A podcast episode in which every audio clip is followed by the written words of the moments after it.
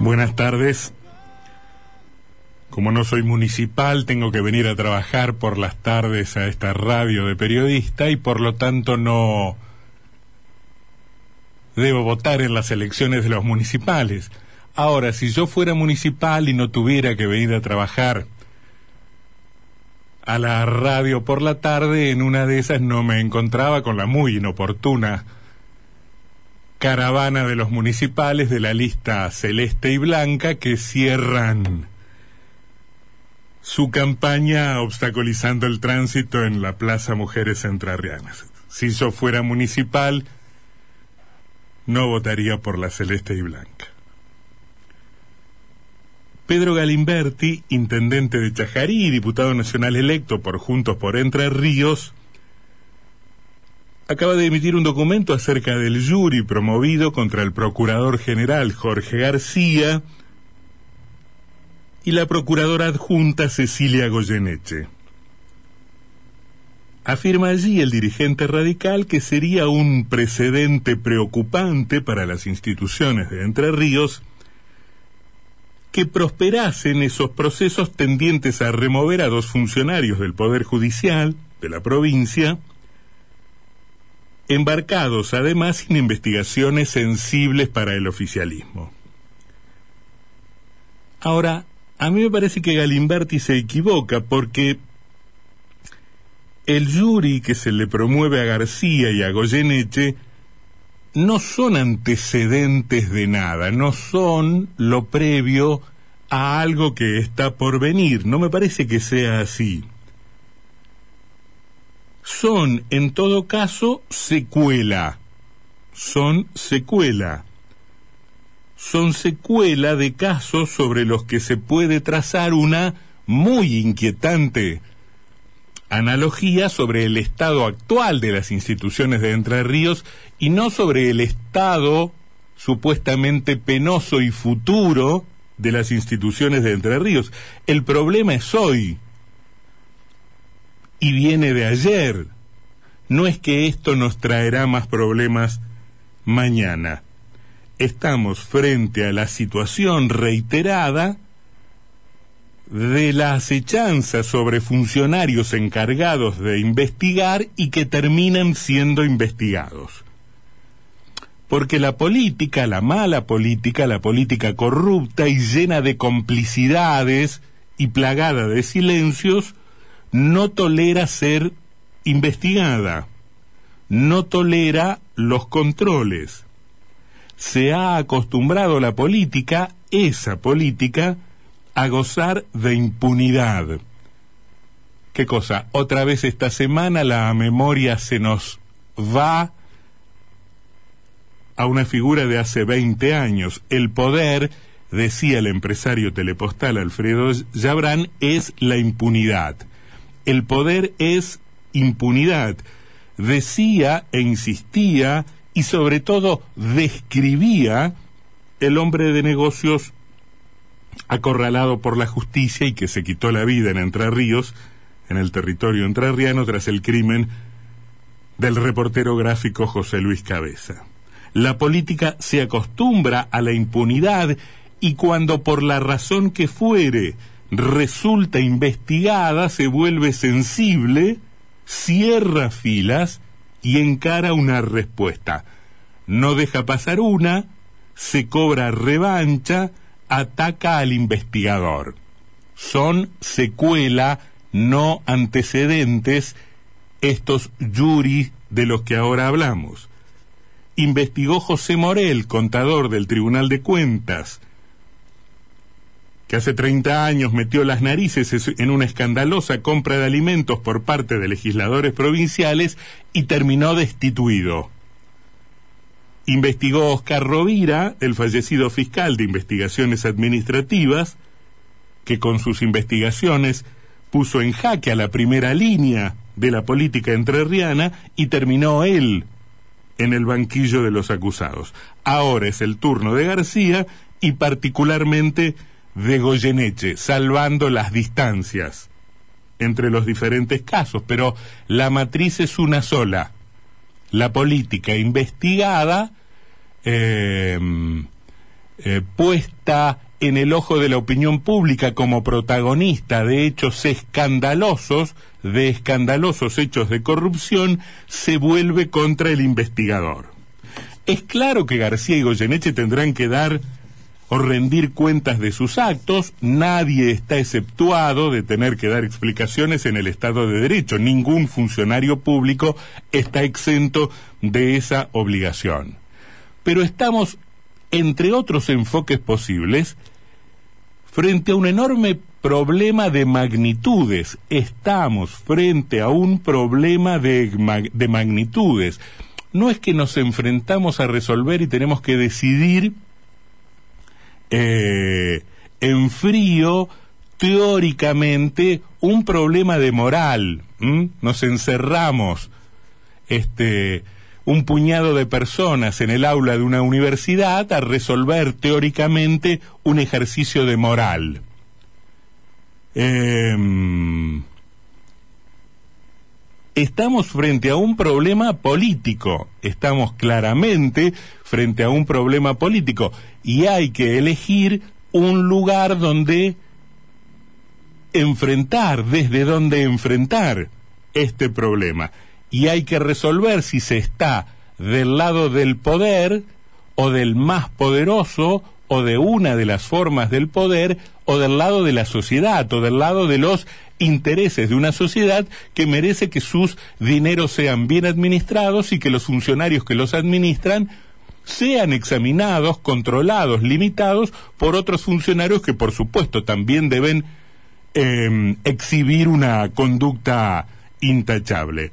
Ahora, a mí me parece que hay una enorme desproporción entre la estructura de la política provincial, gobernadores y ministros acusados de severas irregularidades, o decenas de legisladores sintetizados en conducciones administrativas de las cámaras legislativas, que cometieron aparentemente un desfalco de decenas de millones de dólares, hay una terrible desproporción entre ese poder que está de un lado y el poder de un par de investigadores por el otro. Un par de funcionarios que controlan están necesariamente lejos en materia de poder de los poderosos capaces de protagonizar los hechos que enumerábamos o describíamos recién. La diferencia, por más poder que puedan tener los fiscales o los controladores, es abismal. Hay un mundo de distancia, un inmenso trecho en materia de influencias, variables que pueden ser manejadas, resortes que pueden ser accionados, recursos materiales a disposición. La desproporción es inmensa entre la estructura hackeada eh, de la política contra un par de investigadores este, del, del Poder Judicial. Em, a Morel, aquel contador del Tribunal de Cuentas de la provincia de Entre Ríos que se puso a ver qué pasaba con unas cajas de alimentos que compró la legislatura alguna vez y otra vez que ni siquiera compró y que simularon haber comprado, lo echaron por tres días en Mar de Ajó. Estábamos discutiendo un escándalo que como el de los contratos truchos afectaba a la legislatura, o sea, al espacio más simbólico de la democracia representativa, y, y, todo terminó sin un solo legislador preso y con el investigador destituido por los tres días que se había tomado sin permiso en Mar de Ajó. A Rovira, el de la Fiscalía de, la Investigaciones Administrativas, que investigó decenas de casos que involucraban millones y millones de dólares, al final del siglo pasado y comienzos de este siglo, lo echaron por un viático de 300 pesos, o lo sentaron en el banquillo de los acusados por un viático de 300 pesos. ¿Qué quiero decir? Bueno, ahora la fiscal Goyeneche deberá explicar todo lo que deba explicar y que le pidan y que le están pidiendo sus departamentos, sus fideicomisos, la relación de su esposo con este alguno de los imputados en esa causa verdaderamente increíble, este un decálogo de la corrupción, el desparpajo, la em, y el sentido de la impunidad, que es la causa de los contratos truchos y, deberá, y deberá resolverse si estuvo bien en apartarse en el momento en que se apartó o si se debió apartar antes. Ahora, mirar la situación de la fiscal adjunta con lupa fuera de contexto me parece un grosero error. O mirar esa situación con lupa y con antifaces, casi diría yo, con antifaces de malhechores de película, los desfalcos de la política entrerriana, bueno, a mí me parece propio de quien está buscando pretextos y no justicia. Bueno, qué sé yo, me preocupa mucho que se robe a mansalva, pero si los investigadores no son eh, pulcros como la Madre Teresa de Calcuta, no investiguemos nada. Pretextos y no justicia, coartadas y no verdad. En nombre de una pureza absoluta, a esto me refiero cuando digo, che, ojo, no estamos discutiendo en un examen de ética 3 este, un, un problema de moral abstracta. En nombre de una pureza absoluta, investiguemos la blancura total de arriba a abajo de todos los controladores, vamos a terminar consagrando el saqueo absolutamente descarado, el robo impune, la corrupción extendida. No hace falta apelar a lo que podría ser, en términos argumentales, un, em, un golpe bajo, pero entendamos que lo mucho o lo poco que hacen los controladores del Poder Judicial en Entre Ríos es este determinar si vivimos en una sociedad donde es posible que cuatro malhechores con 50 tarjetas de débito manipulen los salarios de pobres a los que se les quita el 95% de un contrato adulterado. La perversidad la canallada, la miserabilidad de esa clase de sujetos con evidente acceso a importantes oficinas del poder político provincial, nos habla de una desproporción absoluta frente a la mancha que se ve o se pretende encontrar en la fiscal adjunta. Me parece que hay que mirar todo en contexto em, y no desde un análisis este descuartizado del problema. La nota que dieron a conocer en estas horas los abogados eh, Guillermo Muletti y Rubén Pagliotto, que efectivamente son autores de una de las denuncias que recayeron sobre eh, García y Goyeneche, em, insisto, la nota es de estos dos hombres que están absolutamente comprometidos con el combate contra la corrupción en Entre Ríos y que lo hicieron muchas veces en soledad y en tiempos donde este, los valientes no, no pululaban como parecen pulular ahora en un, en un contexto de mm, eh, mayor viabilidad política de esas denuncias. Digo, la nota que em, eh, en las últimas horas difundieron los abogados Mulet y, Palot, y a mí me parece la prueba del error que cometieron a su debido momento cuando en la búsqueda de una alegada perfección, en la búsqueda de que todo sea absolutamente intachable, de que no haya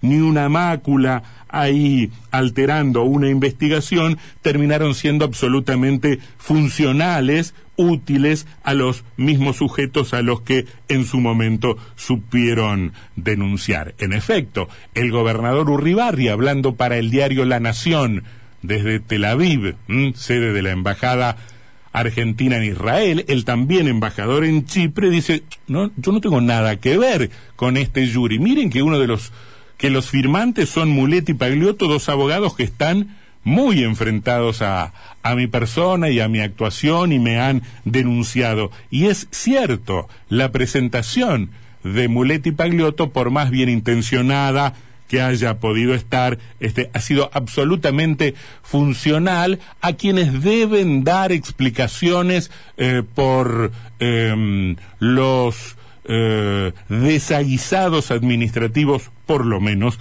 que han cometido eh, o los este, desfalcos espantosos que se pueden eh, eh, estimar, según un par de pericias, en decenas de millones de dólares. Pero Urribarri puede efectivamente decir, no, no, no, yo no soy el que está obstaculizando los jury, al contrario, son mis adversarios quienes los promueven. Porque acá tampoco importa si es bustismo, urribarrismo o bordetismo. Eso es una lectura demasiado finita que importará en el microclima político y no mucho más allá. Lo que importa es quiénes son los responsables este, en, y, en, y en el grado que corresponda de esta clase de situaciones. Porque no es que acusar al urribarrismo eh, daña al urribarrismo y fortalece al bordetismo como si fuesen dos compartimentos absolutamente estancos que no tienen vaso comunicante alguno entre ellos, que no tienen ninguna relación o que el bustismo está separado de la historia. Bueno, hay más protagonismos, menos protagonismos, más años de vigencia de un proceso o de otro, pero estamos frente a un, a un escándalo de una magnitud institucional en las que evidentemente algunos son más responsables que otros, pero nadie es absolutamente ajeno, ni siquiera la oposición política que con sus este, legisladores en la en el Parlamento de Entre Ríos durante diez años evidentemente estuvo mirando para otro lado frente a la maniobra de los contratos truchos o fue de algún modo cómplice también de esta situación. De hecho hay legisladoras radicales, pienso en el en, el ex legislador Troncoso, que enfrentaron situaciones este, judiciales parecidas por quedarse con, con parte de la remuneración de algunos de sus empleados.